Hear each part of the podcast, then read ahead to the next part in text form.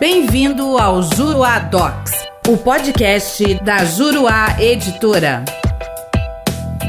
Olá, eu sou Vinícius Alazuana, coautor e também um dos coordenadores da obra CTN Vivo Comentários ao Código Tributário Nacional. No podcast de hoje, eu gostaria de conversar com você a respeito de uma importantíssima decisão tomada pelo Supremo Tribunal Federal em sede de repercussão geral, em sede de recurso extraordinário com repercussão geral reconhecida. Trata-se do recurso extraordinário número 647.885. Essa decisão foi tomada no dia 24 de abril de 2020 e Basicamente, a tese fixada é a seguinte, abre aspas, é inconstitucional a suspensão realizada por Conselho de Fiscalização Profissional do exercício laboral de seus inscritos por inadimplência de anuidades, pois a medida consiste em sanção política em matéria tributária. Vamos então entender esta relevante decisão. Para isso, precisamos lembrar que existem os conselhos de fiscalização profissional. Esses conselhos, de acordo com doutrina e jurisprudência predominantes, têm natureza jurídica de autarquias. Existem algumas diferenças em relação às autarquias, mas, de, uma, de modo geral, aproximam-se bastante do regime jurídico das entidades autárquicas. E esses conselhos, nós sabemos, cobram as chamadas anuidades. É assim, por exemplo, com o Conselho Federal de Medicina, com o Conselho Federal de Farmácia, com o Conselho de Engenharia e assim por diante. É assim também com a OAB, embora o Supremo Tribunal Federal tenha o um entendimento de que a OAB não é um conselho de fiscalização profissional como os demais, ela é mais do que isso. Ela é uma entidade que transcende a mera fiscalização dos advogados e se mostra relevante para a própria existência do Estado democrático de direito brasileiro. Mas a OAB também cobra suas anuidades, isso é bastante conhecido.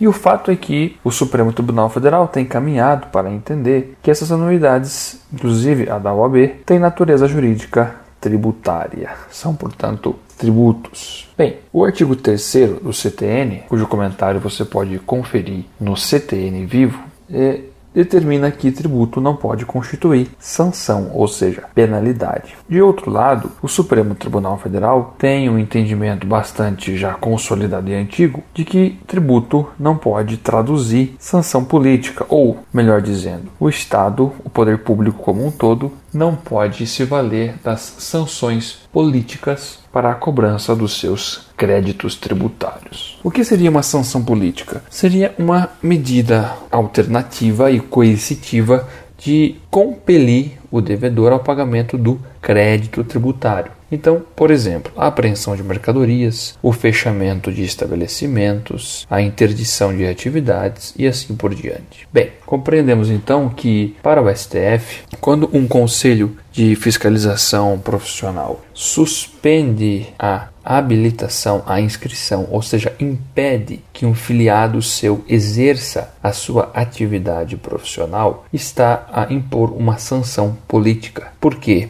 Ao impedir que esse seu inscrito exerça sua função, sua atividade, seu ofício, está a compeli-lo de modo indireto ao pagamento da anuidade. Isso é o que o STF e a doutrina denominam de sanção política e ela é vedada como regra no nosso ordenamento jurídico. Então, o que temos é o seguinte: para o Supremo Tribunal Federal, se um conselho de fiscalização profissional suspende um filiado seu por motivo de dívida, está a impor sanção política, está a violar também o artigo 5 inciso 13 da Constituição Federal, que assegura a liberdade de exercício profissional. Em síntese, portanto, esta suspensão é inconstitucional. Não quer dizer que o filiado não deva pagar sua dívida, mas para isso o conselho deve se valer dos meios ordinários e tradicionais. Por exemplo, o ajuizamento de uma execução fiscal. Esse foi mais um podcast. Espero que tenha te ajudado. Continue conosco e com Juruadox. Faça mais, faça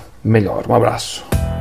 Nosso podcast fica por aqui. Com o Juruadox, faça mais, faça melhor. Até o próximo.